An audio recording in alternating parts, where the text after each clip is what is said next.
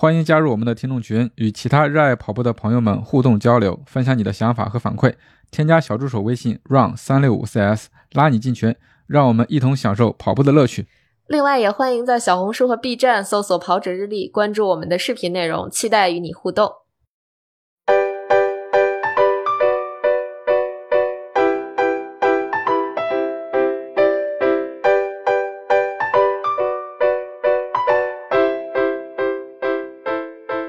大家好，欢迎收听装备说，我是南子。Hello，大家好，我是佳宁。啊，大家好，我是郭小杨。今天又是一期买买买的节目啊，来盘点一下咱们最近买了哪些东西，用的怎么样，跟大家分享一下。二四年一月份买的吧？二四年一月份，这个我感觉分享买买买没多长时间，又来一期，购买力比较强大呀。嗯，还行吧。其实主要还是因为一月份不是去参加港百了嘛，对吧？啊对然后、呃，多多少少还是逛了一下的，然后就可以简单分享一下。对，是，而且我觉得佳宁最近买的话，目的性也比较强，对吧？主要是为了针对港百做准备。对，我就嗯就是临时抱佛脚，这也被朋友说了，就说他说他在跑百公里之前，都提前两三周就开始磨合装备、准备装备嗯敲定自己要穿什么用什么。然后我是头天晚上才决定穿什么用什么，呃，才做了分包。我觉得确实这个有点儿不负责任啊，对自己有点不负责任，有点仓促。我觉得大家不要学我。我觉得如果嗯你真的要跑一场百公里的话，一定要。不能说非得提前一个月吧，但至少你提前两周，你把你要穿什么都试好了，最好嗯避免我这种临时抱佛脚的行为。对，包括登山杖都是到香港才买的，这心得多大？是的，那咱们就分享一下吧，从佳宁开始。哎呀，要不咱们这这行？哎呀，呃，我其实最想分享的还是跟嗯咱们上一期有关的，我就是觉得我在港百之前入手的。Lucky 的杖是特别好的一个装备啊，就是我买的应该就是冠军系列，然后也被波神科普了，说冠军系列它应该是有两个颜色，因为我在买之前一再的跟波神确认，我说我是应该买这个吗？我买的对吗？嗯就是对，其实这就这就嗯反映出了一个信息不统一。我觉得你不管是是国外，呃，就不不管你首先你品牌国外官网，还是你国内淘宝旗舰店，甚至什么渠道，就你应该把这个名称是做一个统一的。其实它在国外也没有说叫冠军系列，或者有一个呃 champion 啊，或者是有一个什么什么这种名头的一个单词冠在上面。其实它就是一个呃那个什么，我记得 ultra ultra trail，然后 Superlight，对吧？嗯其实你你国内你就叫一个至尊超轻啊，或者是一个什么顶级什么超轻，就就起一个类似的名字，能能让大家好理解、好翻译。弄一个冠军系列就不太不太懂。那确实也也是冠军都在用，但是呃，就是这信息不对不不不对等了，容易比较比较搞得比较乱。对，对所以导致佳宁买了用了，回来之后还在怀疑自己有没有买对账，对不对？对对对，我直到什么时候才确认？就是我们在录账那期节目之前，我找到了我购买的小票，然后我看了一下它的名字，就它这个顶级的这样的名字叫 Lucky Ultra Trail FX One Super Light Trail Running Pose，、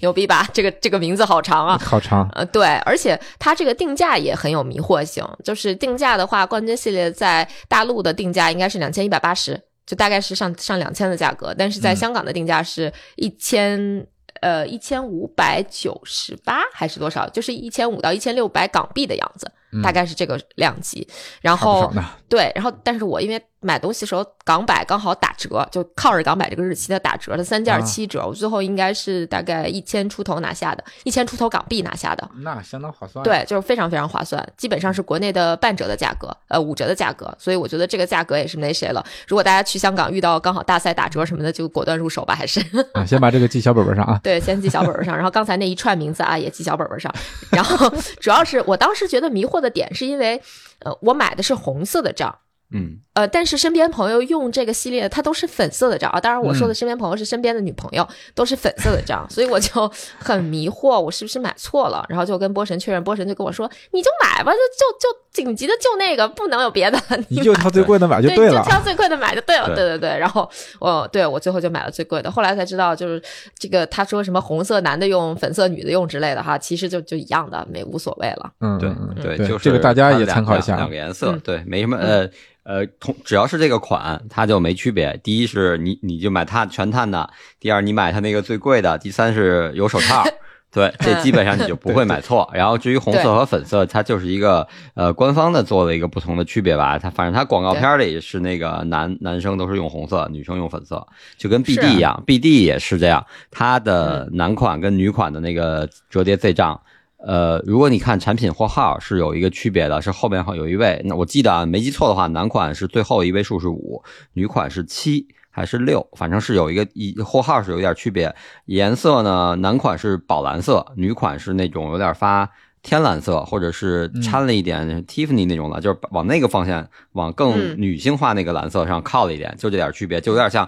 呃，说回来，就 UD 的那个六点零系列的包，男款黑色，配的是那个宝蓝色的那个配件，什么一些小的线条是那个蓝，然后女款是黑配那种稍微淡一点的蓝色，其实是一样的。呃，就是功能上和设计上其实没区别，就是一个涂装的区别。嗯，是的，所以就不要被这个迷惑了。这个 Lucky 的账，它就是你要是买顶级的，就这俩色儿哈，然后那个名字一长串就叫冠军账，就差不多得了啊。然后如果再往下一些级别，就是叫什么先锋啊，它又是别的名字，它就没有那个什么 Ultra Light 什么那些那些字儿了。对啊。对，如果在大陆买的话，就没有这些困扰，你就看价格分辨就差不多了。嗯，如果你要是大陆以外的地区去买的话，你就其实还是一个英文名通用所有。但是我觉得，就说到这儿，我还想说一点，就是国内的经销商他在命名这个名字的时候，他其实是没有考虑到我们会去查它的国外的叫法和在大陆的这个叫法是不是一样。就我跟你说，我查他那个特长那个名字，我压根儿就没找着这个账。啊，是吗？对。嗯，所以就我至少在官方旗舰店上是没有拿没有查到的，所以我就在在大陆的官方旗舰店，他就弃用了这个名字。对，就没有这个名字，甚至就是说，我觉得产品信息里边我甚至都没找着这个名字，就就这这也是困困扰我的点啊。所以我我我觉得如果 可以的话，能不能做到一个统一？然后再一个，我去查了 Lucky 的官方的小红书账号，我依然没有得到答案，因为它里边压根没介绍它那个账都有啥型号，它就是介绍哪个人使用了它的账。嗯，对这个。我我我觉得是不是应该做的更实用性一点点？对对对，就更加方便我们消费者去分辨你具体是哪一款。这样的话，大家买的时候也会就是降低这个风险嘛，对吧？买的更明确。是的，我也是这么想的。我觉得就是从消费者的角度来讲，我还是希望能有更多的国内外接轨的这种信息。嗯。呃，那就是这就是第一个，我觉得救一个救命的家伙事儿啊。嗯，也推推荐呃，当然了，我们也专门讨论了一期越野跑的手账的问题啊，大家可以去听那期节目，那期可能更信息量更大一些啊，就是大家听更详细，对，说的更详细，然后具体怎么选购，选购哪些，有哪些可选，嗯，那期就够了，差不多够了啊。就主流的肯定是够了，如果你买那些小众的，暂时我们还没有涉猎哈，这个也没试过，只是用我们自己的经验告诉你哈。对，等后面买呢。哎，不买了吧？你我觉得你们就是老老给我种草，然后要把我推进消费主义陷阱，你们自己不买，太过缺德。我跟你说。然后接下对接下来是想说一个，其实是想提醒大家，这个装备我之前分享过，就是我在日本买了一个 Milestone 的头灯，是一个它应该是最高的四百二十流明的这个头灯，这头灯挺好的，在家试了一下。但是我想了一下，我在准备装备的时候，我就想我不要这么早给它充电。因为我就怕到了当地我又没电了啊，然后我就没充。这个是这个是什么个思路？对，我是想。时间长了之后，他怕他没电放电了是吧？对，其实我是想太多了，想太多了，没差几天，他不可能那个电到最后就没有了。还以为你你是担心充了电之后它被中了呢。对对，没有没有没有啊！嗨，我这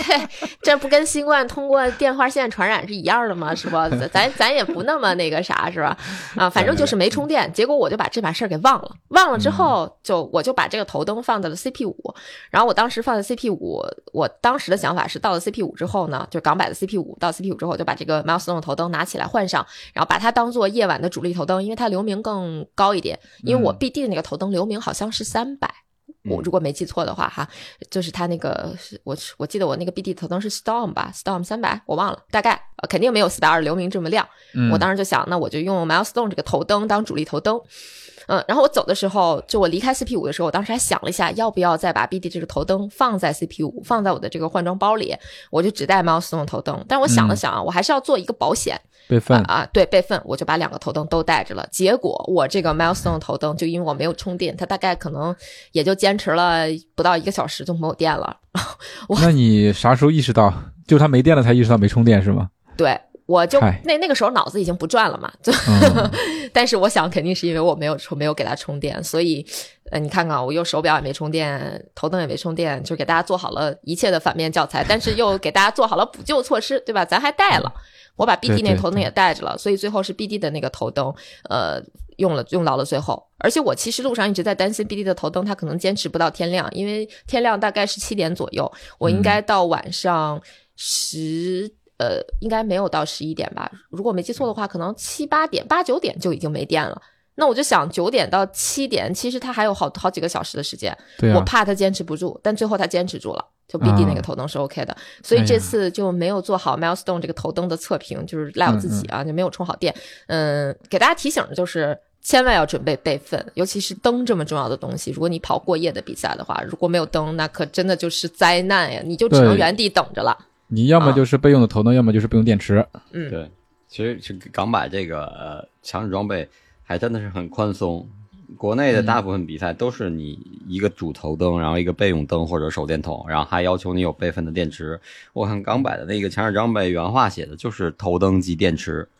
嗯就是等于说白了，你一套就可以应应过他的那个强装检查。是的，就我看了一下，我还专门去看了一下英文，它嗯不是说你准备头灯以及备用电池，嗯它就是头灯及电池对，啊对，啊，所以如果想偷懒儿的话，说实话。就是你准备强装，可能你真的就是一个头灯就够了，能有电的头灯就行了。但这样就对自己不负责任嘛。对对对，前提是你对你的装备要足够的自信，但大家还是不要偷懒了。对对对，我觉得还是在跑之前一定要检查一下自己的头灯是不是满电，真的要检查，真的真的啊，就是再再再次提醒大家。然后那 Milestone 头灯在它有电的时候还是挺亮的，我我觉得还是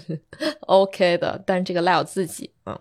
呃，这是第二个装备了吧？啊，嗯要要不波神来说一个，咱穿插着来吧，对，咱不然穿插着来吧。就我一人讲，好像我买了好多东西一样，我并没有啊。呃，主要是你这一月份去这俩地儿都是买买买的地儿，一个一个日本，一个香港。对我这只能看着眼馋。然后你包括你回来之后，可能是咱们聊天聊了，然后我一看，好，小红书玩命推香港，就这你们老去这几个店，然后各种打折。这两天小红书推说他们这个年年底他们叫开仓，实际就相当于咱们咱们说的清仓，或者是那个年终大处理啊。也也是各种鞋啊，这这些东西装备、跑步的东西，然后都都特便宜。我其实一月份还是我的这个老套路，就对鞋比较关注，等于买两双鞋。一是说那个一月八号首发的那个 Nike 的 Alpha Fly 三，呃，我抢着了，运气还挺好。这真的就是，其实没特意抢，我也没，甚至我抢到之后，我还没马上付款，我还愣了一会儿才付款，我还琢磨要不要。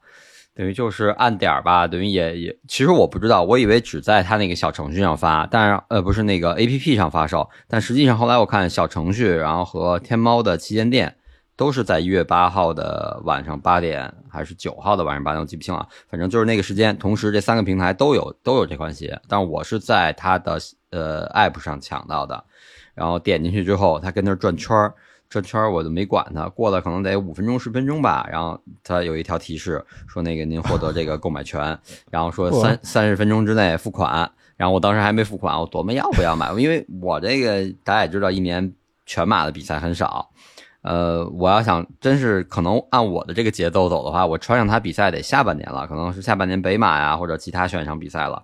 我说那么早买，而且我之前那一代跟二代都是基普乔格配色的。其实三代我之前想的是买也买基普乔格配色，就是成一个体系，这三双鞋是一套嘛，留着也好看。然后呃，后来我想，哎，算了，首发配色那么难抢，呃，好不容易抢到了，那就付了吧。付了之后吧，更逗的是那个它的系统可能有些有些问题，就一直没显示付款。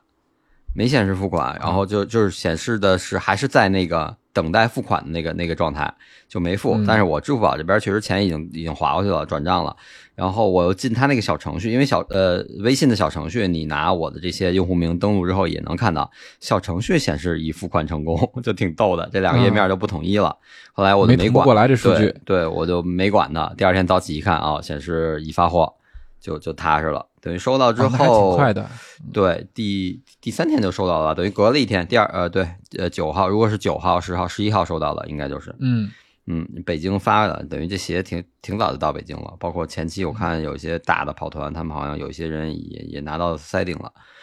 呃，我就觉得，因为这一月份后来跟着就就感冒了，发烧了一周，然后后来这两周是跟着 UTMB 中签儿，把这个策略和重心，一是放在补那个发烧那周的跑量上了，二是觉得嗯觉得可以在总量就总总的周跑量保持不变的情况下，差不多我现在基本上就是冬天的话八十九十，个别一有一一周可能会冲到一百，这是我大概的一个训练逻辑。然后我现在就把这个总的跑量还是在八十到呃，其实一百都是偶尔，就是八十在九十之间吧。比如可能跑个八十五的这种这种这种总跑量的一个中中间值，在保持这个总量不变的情况下，然后把一个把某一次的单次的长距离训练再拉长一点，让身体去适应这种长距离耐力奔跑的这种配速，你可以放一放，可能就五六分的配速了。但是距离再拉长，可能以前就最多冬天太冷了，跑个二十五就不错了，就觉得挺冷的了。或者有时候跑跑道跑个三十，然后我现在可能就跑四十五十，拉长一点。然后但是其他的可能就都变成放松跑、轻松跑了，十公里啊或者十五公里一个一个轻松慢跑啊这种，或者通勤跑，可能就是。呃，最近的训这一月份的训练计划基本是这样安排了，所以这双鞋到现在一直没穿，但是拿在手上看玩了玩了半天。就是第一是觉得，首先我觉得它真的在主要材料没有太多变化的情况下，能把重量降得很低，等于是一代、二代、三代里最轻的一双鞋。呃，四十三码，两百克出头，基本上就其实没比同尺码的 Vaporfly 重很多。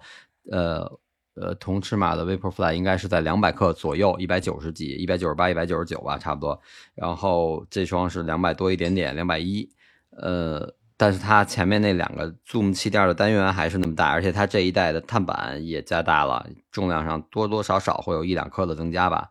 呃，所以就是它能把重量控制那么多，它就是整个结构的变化，它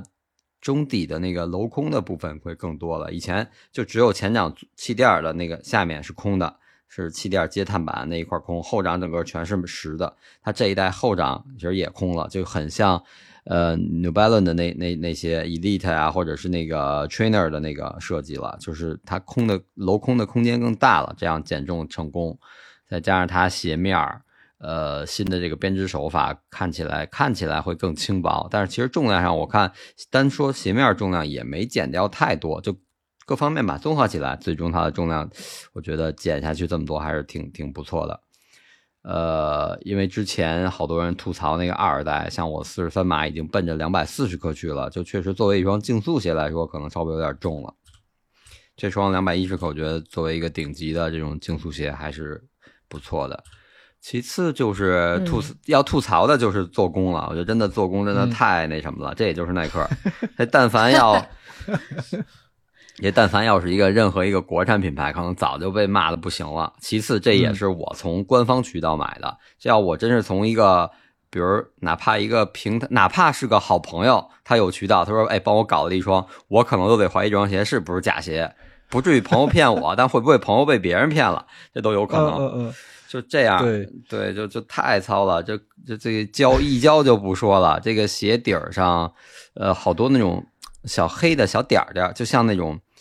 就觉得可能手特别脏，然后比如咱咱吃正吃着吃着什么皮皮虾，吃着鸡爪子，一手油去摸这个鞋，鞋上弄的全是这这花油的印儿，这种感觉，就这样。是吗？嗯，就挺糙的。然后，然后至于它外侧那个大的 swoosh，那个好多人反映说那个连那个漆都印的不太不太印不全，我觉得那个可能是故意的，因为我嗯看了，绝大部分很少有印满的，绝大部分可能都是那样，就是会有一些不太不太就是不完整或者瑕所谓的瑕疵吧。但我觉得可能会是耐克故意的，因为他经常会干这种事儿，他可能就是故意要做成这种有一些缝隙啊，或者是印的不不不饱满、不完整的感觉的。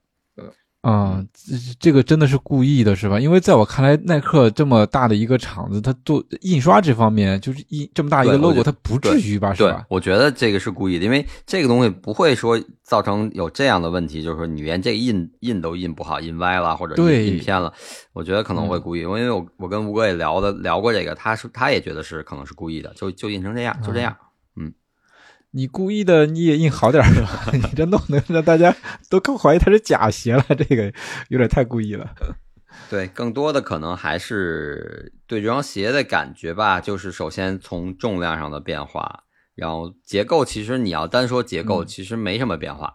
呃，还是啊呃还是这么一个结构，碳板，然后两块气垫，Zoom Max 泡棉，然后编织的鞋面。结构还一样，然后重量上可能就是降的，让我比较比较对这双鞋比较吃惊。然后再加上它整体的新的这个设计语言吧，可以说是一个新的设计语言。因为一代后面是一个大尖儿，跟当时那百分之四是一样的语言，到二代变成了一个有一点方形的平台的那种感觉，其实就跟飞马三九四零很像。它现在新的这三代后面是一个探出一个沿儿，你就是很像。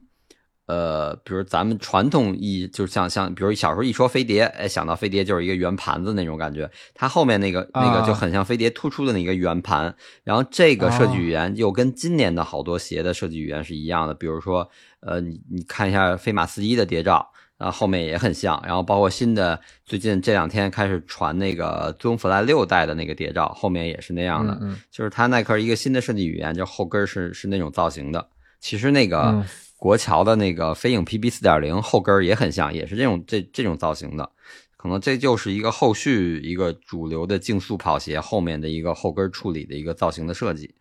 这样可能、啊，反正都是都是撅出来，只不过撅出来的形状不一样。对从它可能这种形状从从设计的流线啊，包括视觉上的感觉会更更竞速一点吧，给人看起来比较好看。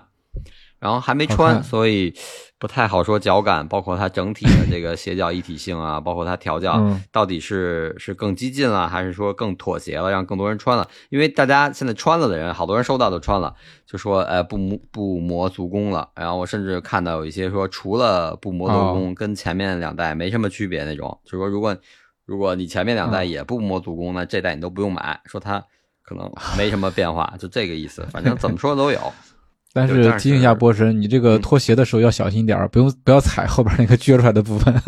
对啊，这个我觉得会把它踩折了。对啊，我觉得这这吴哥这老司机还犯这这样错误。这个鞋真的就是你甚至都不能，就是对这个 Zoom Max 这种泡棉，我拖鞋我甚至都不会去攥着握着中底儿去蹬，我都一定是握住那个鞋面儿后跟儿的那个鞋面的那个部分去往下一点点拖。就是你即使握着中底儿往后蹬，劲儿大了，有可能也会蹬蹬蹬撕，因为它那个 Zoom Max 这个材料确实抗撕裂性太差了。嗯，我是觉得，那你作为一个材料来说的话，我我买它，然后用的时候我还要加着小心，这个是有点别扭。嗯，这个就只能说呃，品牌吧，材质的特色是吧对，就是不是耐克这个品牌，它嗯呃，就是现在还有一定的平躺的这个的躺平的这个这个这个资本，就是你后面即使 资质对资本对国国产国产品牌这么卷这么卷，但它作为这个天花板，它现在其实这双三代，我觉得它只是设计上改了一改，但是它还不能说嗯像之前的、呃 Vaporfly 那个百分之四那会儿那样一下突然发力就就一下就出来了，嗯然后大家都都跟不上它。现在虽然咱们在追，但它还是在在上面那一层，还还能再躺一会儿。等等等等，对对，他等你们再追上一点，他可能哪天再突然玩出一个大的一个新的东西，不管是嗯材料也好，还是设计也好，结构的呀，嗯，再来个大招儿。对嗯，对，所以他现在还躺，这这个这么这么次的做工，也不能避免大家去抢。后来十八号又发售了一波，然后就没抢到。我、嗯我说我说我不行，我再抢一双，抢一双，我看哪个做工好，我留哪双，另外一双退回去就完了。啊、没就就不行了，就没想到转了半天，最后也是，哎，您未获得购买购买资格。啊，他可能知道你已经有一双了，就不给你了。呃，也也对，也可能，反正是这样。然后这个首发配色应该就差不多就这样了，就它这个算是原原型鞋吧，Proto 这个配色就应该是这样了。然后四月目前的信息是四月四号会发那个绿色，绿就是啊绿色绿色有点蓝色，就像那个还有一点橘那个颜色，那个颜色四月四号。然后目前的信息说就是货量非常大。大家就就随随便便就应该能买到，甚至可能后续都有可能进折扣店，有有折扣这种。啊，对，不着急穿就等一等吧，无所谓。对，不着急的话就可以等等，而且看看后面的这个做工能不能改进一下子。嗯，对 那个勾是不是印的更匀一些了？后面它颜色可能艳了一点，它不像白色这么显显得，有些可能瑕疵会会白色会比较凸显吧。那些有些颜色的可能好一点。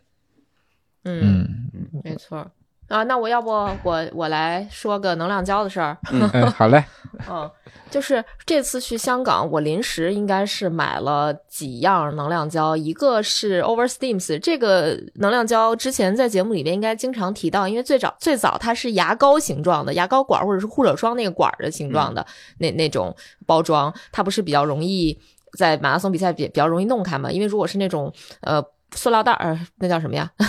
就是那种塑塑塑料的那种纸袋儿吧，塑料纸的那个袋儿，你撕的时候有时候不是特别好撕，但是那个 Oversteams 那个牙膏管的那个形状，你一拧它就开了，你不用费太大劲儿嘛。所以之前还蛮喜欢 Oversteams 的这个胶的，嗯，结果后来好像是 Oversteams 在在国内买起来就比较费劲了，然后就再也没有买到。这次去香港的话，刚好 Oversteams 是港百的合作伙伴，所以他在赛道上提供的就是他那个牙膏管的那个胶。但是因为它换包装了，所以在港百的所谓的这个展会上面，它那个牙膏管的胶是半价，就是买一送一。然后我就买了两个，呃，买了其实没买多少，买了两三个。但是我又去 Cam Two，我又买了大概它新包装，我买了六六支胶。本来我是就一样买了两支，我本来是想，呃，用三支，然后剩下三支留下的。结果后来因为我的失误，我全都有都拿回来了，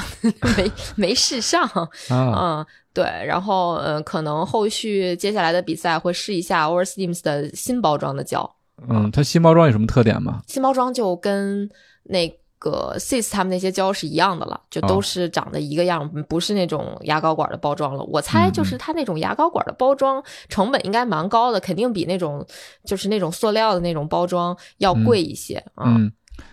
是吧？它那个牙膏管上面拧掉了，是不是就拧不回去了？对，拧不回去了，拧不回去了。是个问题。啊，但是你要拿纸的那种，你也不可能给它再塞回去啊，你还会剩半管胶塞塞兜里吗？那就是说你呃撕完之后就一口气把它喝完嘛，吃完。对对，它最大的问题就是你你你很难给它弄，干净它那个一是我觉得有有，其实那个胶有有几点，第一是它底下那个封口太尖锐了，然后比较硬，呃，有点扎。第二是嗯它那个材料有点硬，然后同样它也会有占一定的重量，然后就是挤不干净。你到最后就跟就跟大家用牙膏一样，你你如果你挤牙膏一样嘛对吧最后不不是特别使劲的去挤，你那个管儿里边有一些它就是挤不出来，挤不干净。对对，是的它是一样是的一样的，嗯。对，如果你追求极致精量轻量化的话，那这个胶肯定是不适合你的。但这个胶的口感是很好的，我是很喜欢的，就不是巨甜，也不是巨巨稠。嗯就因为这次我尝试了一下超凡依旧的能量胶，我觉得不行，不适合我。虽然它不不难吃，味道还行，但是它它太稠了，它跟机油差不多。我就是嗯本来我就受不了机油，所以超凡依旧的那个胶它会比机油的稍微比机油的稍微呃浓稠度差不多，就是没有机油那么嗯甜。嗯，对，呃，但对没有鸡油那么嗯甜，但是它的那个浓稠度我是已经已经打败我了，我已经不想再试了。浓稠度，哎，我我还说昨天呃周六周六那个长嗯距离四十公里跑，我拿了一根儿那个超凡依旧那咖啡的那个胶。呃嗯呃，加上可能天气冷，它有点有点硬，然后就觉得像在吃那种软一点的点心一样，真的是在嘴里嚼的，不像是那种能量胶的吞服感。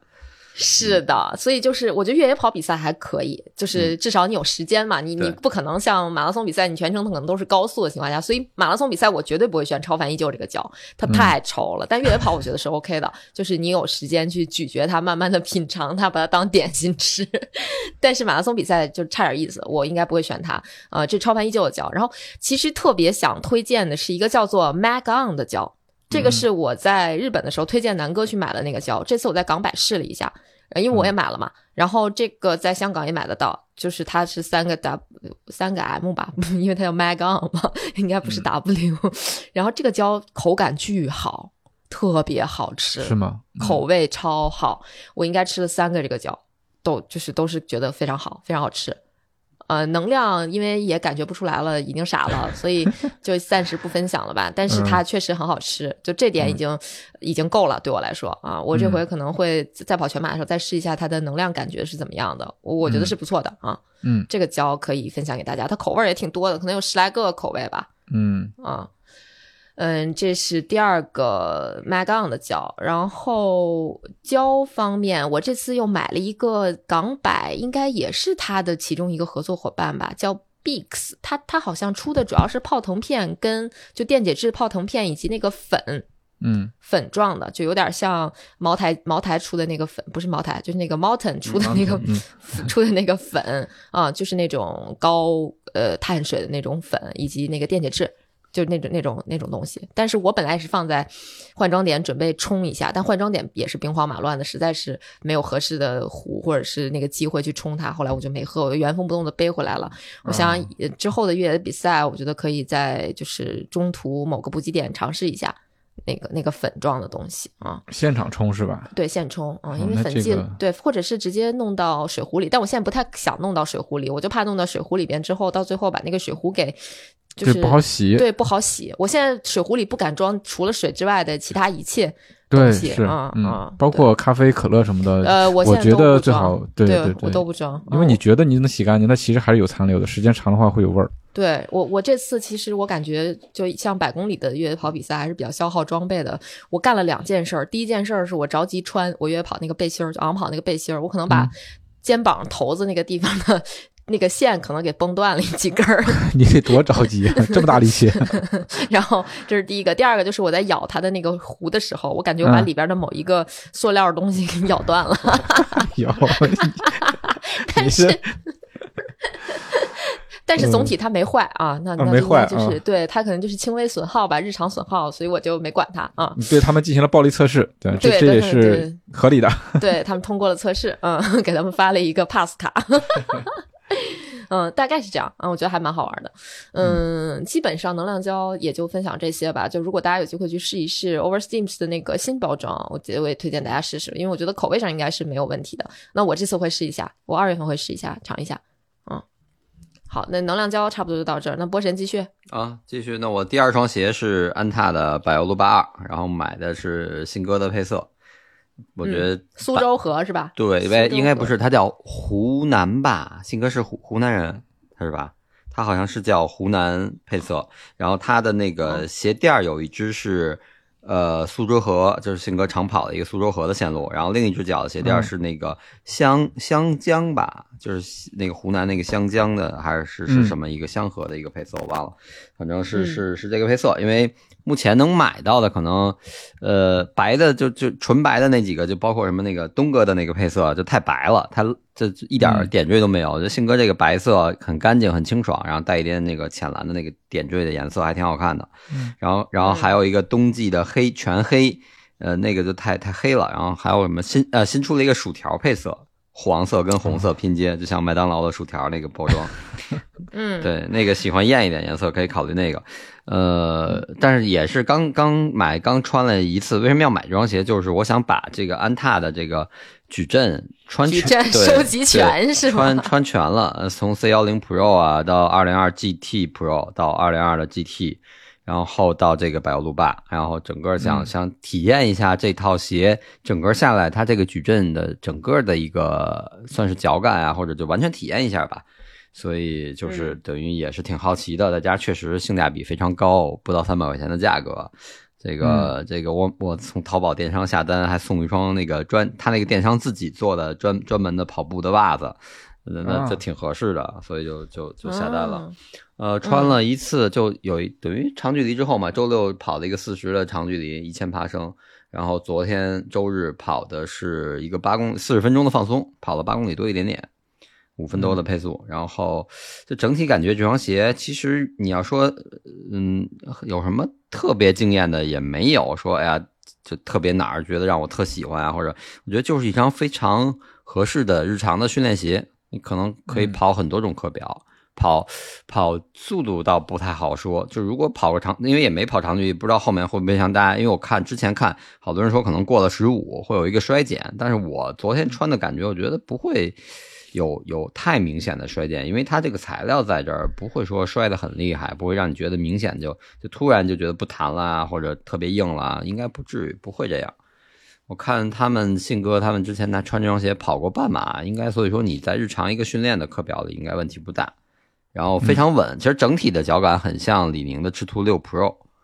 呃，这个弹的这种它是偏韧弹的那种感感觉，不是非常软，但是又不是说特硬，它是会有一个韧弹感，然后整体会比赤兔六 Pro 要稳很多，因为它宽，它鞋头也宽，后跟儿整个也宽。你能看后跟儿，它那个外底是是宽出鞋面的那种造型，不像李宁的那个赤兔六 Pro 是直上直下，跟鞋面几乎同宽，它是明显要宽，是一个呃一个台儿状，或者像是一个一个一个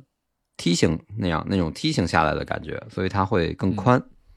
然后大底的整个的橡胶整体全部是橡胶，因为它叫白欧路骂嘛，所以说耐磨也应该没问题。所以整体我觉得就一双比较综合的训练鞋吧，日常穿一穿。然后我觉得还挺日挺好看的，它那个鞋头又不像奥创一样是一个很明显的那种蚕豆型的鞋头，它虽然宽，但它是一个圆头，穿起来也对对脚感还就是整个不管你是俯视还是从侧视看出来，脚感就是样子还挺好看的。嗯嗯，我觉得造型不错，我挺喜欢这个百欧路霸的造型的啊，因为我手头那双是吴哥的，这叫什么吴哥配色，粉 粉嗯，就是很骚气的猛男粉粉色，很骚气的猛男粉色。然后，嗯，除了不太好搭配之外，别的都 都满分。但是我最近因为出门跑步也也不也不管搭配了，就随便穿了。我觉得就是我还挺喜欢那个鞋子的。嗯，嗯就是冬天嘛，反正别的鞋可能，比如说我今天穿呃波士二出去跑就，嗯，就是专门认真的感受了一下，的确是因为太冷了，它那那个 中底好硬，然后到最后可能过了十公里左右才感觉好像踩差不多开了，就会有回弹的感觉了。前面确实有点硬，嗯，然后那双鞋就给我的感觉是因为它没有很厚的底嘛，嗯，反馈挺直接的，挺好的，我还挺喜欢穿百欧路霸的。嗯，对，其实但是我就觉得，就通过这一套这个四双鞋穿下来，其实真的就是嗯每个人的嗯感觉不太一样。你像，呃，咱们是咱们刚买那期就说，哎，有批人特别喜欢那双呃 GT Pro，说之前等于嗯还、还没有跟安踏谈合作的时候，只是安踏先给他让他穿穿，他就觉得哎特别好穿，这样可能也就促成了最后他们的合作。呃，但是我穿 GT Pro 真的就不觉得好穿，甚至我觉得还不如就是 GT 好穿。就是它的嗯设计的整个的设计感，因为你如果从那个设计师之前一些呃曝光啊，或者他分享采访他说他的那个 GT Pro 就是呃设计的更平，呃碳板没有那么大的铲形角度，然后更多的去适合一些前掌呃落地落地的跑法。呃，这样其实跟我穿出来的感受，包括我后来也看了吴哥视频，他做那个那期视频，呃，GT Pro 和 GT 啊这些对比，他我我其实跟吴哥的脚感就那个感受挺像的，我就真的我觉得感受不到滚动感，感受不到碳板感。我穿 GT Pro 的跑的配速可能还不如穿 GT 的配速跑出来舒服，就是同配速下那种感觉。所以就是充分对，就说嗯这个鞋不是不一定说你去买贵的啊，或者说是在它的那个矩阵定位里更高的那一层就一定会适合你。嗯对，对，其实现在穿下来，我觉得就是这一头一尾两双鞋特别顶，就是那个 C 幺零 Pro 最贵的两千五百九十九，这真的就是确实很顶。呃，然后还有一个就是柏油路霸，哎，日常穿跑还挺舒服的。最近呃，明天跑就这一这周吧，这周除了长距离，可能剩下其他训练都是柏油路霸跑，感受好好感受一下这双鞋。对，我觉得就是刚才说到的，每个人穿穿这个鞋的脚感会不一样，有的人喜欢这个鞋，有的人不喜欢这个鞋。那到最后还是主打一个你试的这就是你穿着它跑了，对你真正的去感受一下，可能这个鞋你喜不喜欢，你就很很知道了，很了解了。比如说我之前穿那个李宁超轻十九，我就不喜欢，但是反而好像百欧路霸我还挺喜欢的，我就觉得蛮奇怪的这个。还是设计思路确实不一样，就包括这个嗯路霸跟赤兔六，可能现在你如果你在平台上看价格可能会差不太多，但是嗯这两双鞋脚感还真的不太一样。嗯，对，可能会有会有会有两波明显的人，可能有一波就特喜欢吃图六，有一波就会特特别喜欢百欧路八二，就是是这种它的设计、嗯设计方向啊各方面决定了就是不不一样的人群。嗯嗯，是的。嗯，然后我基本上一月份啊就这两双鞋，别的想想还买什么跟嗯跑步有关的了吗？好像好像好像没有了。那要不我就再说一双鞋，吧，佳但佳继续，嗯，嗯，就是我在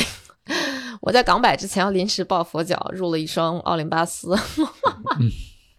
哎呀，就是我买奥林巴斯的初衷是因为我有奥林巴斯四点五吧，哎，四还是四点五？四四四，sorry，奥林巴斯四那双鞋已经被我穿报废了，就是鞋底儿几乎磨平了，而且我也不知道我把它丢到哪里去了，我我也没有办法穿着它跑港百了。本来我当时的计划是我穿着奥林巴斯四跑港百的后半程，然后把这双鞋丢掉。呃，后来找不见这双鞋了，那我就得临时抱佛脚，因为我之前那双奥林巴斯四也是黑色的，我就准备再买一双黑色的奥林巴斯五。呃，我买黑色的主要原因是觉得它比较百搭，而且如果我把它当做日常通勤来穿的话，它也不会显得特别奇怪。如果要是买其他颜色的话，尤其是白色，白色可能不太好洗，尤其你要进山嘛，你进山那个白不拉呲的，这个基本上一次就完犊子。然后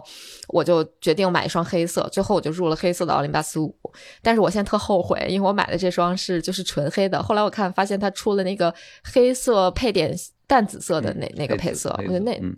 对我觉得那个比我这个纯黑的更好看，但是纯黑的还是主打一个通勤吧。所以我这次去香港的时候，因为我提前没有跟这个鞋做任何的磨合，只是走路了啊、所以我就是一路走着，一直都是穿着奥林巴斯五。然后基本上，因为我之前穿过奥林巴斯四，我跟五也不太需要太多时间的磨合。我在 CP 五的时候就果断换上奥林巴斯五，因为我在 CP 五之前就磨出了好几个水泡，我到。补给站之后，我换了袜子，穿上这奥林巴斯五的时候，我就感觉我的脚解放了。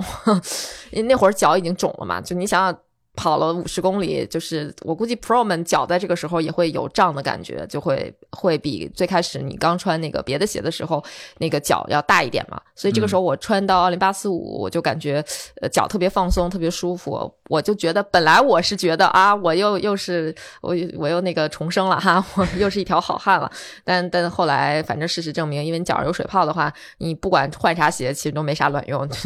但但但是总体来讲，那个舒适感还是到了，就至少你别的脚的部分不会再受压迫或者挤压，你就感觉还行。嗯，然后这个鞋子几乎是不太用磨合的，我穿起来我也觉得 OK。我在想，如果说前半程我的脚不磨泡的话，那这个后半程这个奥林巴斯五还是能给我带来比较比较高的舒适感的吧。嗯啊。嗯，然后这是鞋子，就是我觉得，因为我穿 Ultra 穿的时间比较多了，嗯，基本上我他的鞋子我很少有踩雷的，我觉得都还是不错的啊。嗯，然后刚才鞋子也说了不少，那我说几双袜子吧。然后第一个袜子就先说 Smartwood 的羊毛袜，就我觉得真的是越野跑必备，就是在你不知道穿什么袜子的时候，羊毛袜你就是首选，因为它主要是它的那个，哎，怎么说呢，就是舒舒适感特别强，然后包括它的这个透气呀、呃透湿啊都挺不错的。我觉得在越野跑的这个场景下，你穿一双羊毛袜，真的就再合适不过了。我这次穿的是一个、呃 hike，就是徒步系列的袜子。对我我我穿它的主要原因是因为它比较厚，然后我那个奥林巴斯五稍微有一点点大。然后再加上我脚有点胀，所以我在穿上袜子以及脚胀的情况下，那奥林巴斯五就是刚好合适，大一丢丢、啊，我就觉得比较好。呃，空间也有了，反正就是舒适感也是 OK 的啊。然后这个袜子穿起来真的很舒服，我这两天跑步也有在穿，我觉得也是可以的。就冬季跑步，嗯，包括冬季出出去徒步，羊毛袜的保暖性非常好，就基本上不太脚冷，嗯。然后这是羊毛袜，然后还有还有两双袜子是我最近一双是我觉得颜色特别好看，种草了买了还没穿，然后一双是、呃、我莫名其妙的得到了一双那个牌子的袜子，我穿了之后觉得非常好穿，然后我就入手了两双。那这这个袜子就是那个 Spox 的袜子。这个袜子是我咋得到呢？就是我去参加一个呃比赛，就是叫什么什么三项赛，我忘了。完完了，中间出了一些 bug，主办方后来送了我们一双袜子。本来最开始我还想，哎，要不要的？我那么多袜子，我也不缺袜子，我也不需要主办方给我给我袜子。我本来说就让朋友拿着穿，我就不要了呢。然后反正 anyway，最后我就拿到了这个袜子。结果我没我发现这个袜子巨好穿，就是包裹感很强，然后还有一点压缩感，而且它也不滑，特别舒适。呃，透气性也很好，就是属于啊，还有就是颜色很好看，花色很漂亮。我就去搜了一下，反正他们家的袜子都是很漂亮的袜子。他们是一个西班牙的品牌，我感觉就是那个 Sports 跟 Socks 的一个合体，然后就叫 Sports。对。嗯，然后我这次去香港 Cam Two，我又买了两双他们家的袜子，就因为我觉得好好看啊，就是而且他们家好多骑行的袜子也特别好看，嗯，但是因为我不骑行，所以我就没买，我最后买的还都是跑步系列的，嗯嗯，然后他们家的袜子主要就还是比较个性，呃，其他的。就是一些套话吧，比如说比较符合人体工学的设计啊，然后舒适度很高呀，就类似这样的。就是我建议大家如果看到的话，可以试一试。这个袜子的价格应该也在一百多块钱，一百五六十块钱一双吧，就是正常的价格啊，大概是这个价，一百三到一百五。我觉得可能跟之前推荐过的 Stance 的价格差不多，但是好像呃大陆不是特别好买，不是特别好买，就是这这么一个缺点。这是第一个袜子，然后第二个袜子叫 In Silence，据说它是一个德意混血的品牌，也是主打一个好看。呃，这个袜子不好意思，我还没有试，所以我我也没有办法提供更多的这个试穿的体验。反正据说这个袜子也是有比较。多的这个科技，呃，又是用了什么什么意大利的什么 Microlon 纤维透气快干啊，适合跑步和各种运动呀，呃，而且它还有那种，就是你要买的是那个超轻系列的话，它还有一些什么拽样的纤维，比一般的这个尼龙更轻、更透气啊，这个就是其实我觉得还挺吸引人的。然后稳定性什么的都不错，吸汗呀、舒适啊这些都有。然后我当时买主要是因为好看，然后这次会 会试一下，看它是不是又好看又好穿。嗯嗯嗯，对他们家好像，呃，我查了一下，他们家铁三的那个什么小胖啊、一灯呀，都是给他们家代言的，所以他们铁三的袜子也是有的啊。就如果感兴趣的话，还可以搜一下这两个品牌，我觉得都还不错，价格差不多，都是一百多块钱一双。嗯嗯嗯，但我在淘宝上反正是没搜到这个 In Silence 这个袜子。你是在香港买的对吧？对，我是在香港买的，可能相对不是特别好买。如果是广东的朋友去香港的话，可以买来试试看。呃，花色巨好看，真的巨好看。嗯，就颜值是我认证的。那值得信赖。嗯 嗯，就是推荐，也不叫推荐吧，就是我这我最近买的，但是确实 Spox 我是试了，我觉得很好穿。呃，推荐大家可以。买来试试，然后这个 In Silence 我就这次试试吧。如果好穿，我就买了一双。然后如果好穿的话，我回头会再给大家说一下穿的体验跟感受吧。嗯嗯，你这一下子，呃，佳妮已经推荐了她试的三种袜子，对吧？嗯，其实袜子咱们之前也没有专门聊过，但是最近了解袜子才发现，它不同的就是用途、不同的材质、不同的编织，它里面的门道还是挺多的。对对对，所以它它有很多分区啊什么的，是要设计的。它不是说随随便便这个袜子就，呃，就就就随便做一下，然后就给你穿，就为了个好看，它肯定不是这样的啊。对。然后包括其实选袜子上，我也给大家提供一个建议，就千万别买大的袜子，因为大的袜子会产生摩擦，会产生水泡。嗯。然后在产生水泡之后，如果你继续跑的话，那水泡就会叠加。嗯，越积越多，大的生小的。哎呀，简直是就用生命在给你们 搞反面教材。那真的是这样，就是我觉得袜子还是要合脚一点，就是大了小了，你短距离你是感受不出来的，距离一长。问题就会出现。那还有其他的吗？没了吗？没了，没了，没了，没了。其实没买什么特别多的东西啊，就主要还是一些小的配件啊什么。对对，这些东西也都值得挺挺值得聊的，倒是。嗯，对，就是给大家提供一些小小的思路吧。如果你在选购这些东西的时候有刚好听到我们的节目，那希望对你选购能有一些这个帮助吧。对，是，嗯，大家听到这儿也发现了，我这一期就是几乎没怎么说话啊，因为参与感不强，主要是呢没怎么买。对对，主要是没有我带着南哥买啊。对，吧是，嗯，但是很多东西都记小本本上了，下次出门的话可以多关注一下的，包括一些就是花色比较看的、比较好看的袜子啊什么的，我还蛮感兴趣的。对，因为嗯，呃，其实这块儿可以简单说一下，我忽悠南哥买那个 T 八的袜子，但是 T 八啊的 T8 的袜子真的是十分之不推荐。嗯，除了好看子，对嗯它 T 八的袜子确实是蛮好看的。我买了两双，一双是偏绿的，一双是偏蓝的。嗯，买过来之后我就拿它跑了，然后突出的感觉就是它比较薄，因为我是比较喜欢穿厚袜子的。之前买的袜子都是比较厚的，尤其是在那个底那块儿会加厚。它的材质不知道怎么搞的，是稍微有一点点滑，可能是因为啊，我后来总结，它是因为 T 八是一个香港的品牌，它适合香港那种比较湿热的天气，可能在脚部分会出很多的汗，这样的话，可能你跑的时候它不会特别的滑，但是在北京，尤其是冬天，我们穿它的话，它那个止滑的效果确实不是特别的好，嗯，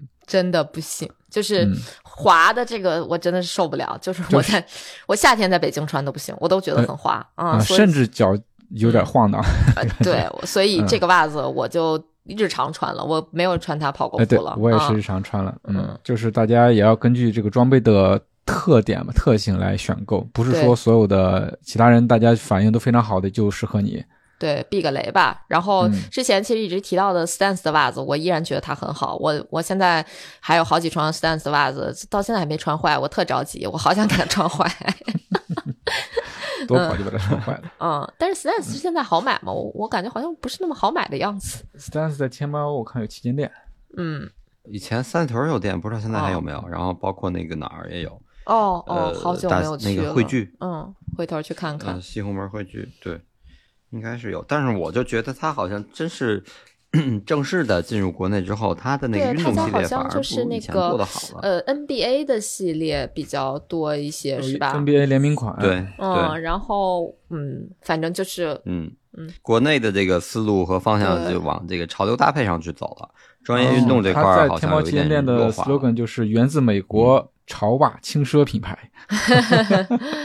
嗯，嗯，是的，定位在这儿呢。嗯嗯行，那我觉得这期也差不多了。嗯，差不多了。波神和佳宁分别跟大家分享了最近买的一些装备，大家可以参考。嗯，好，那我们这期节目就到这里了，希望本期的内容对你有所帮助。我们既是种草大会，也是避坑指南，咱们下期再见，拜拜。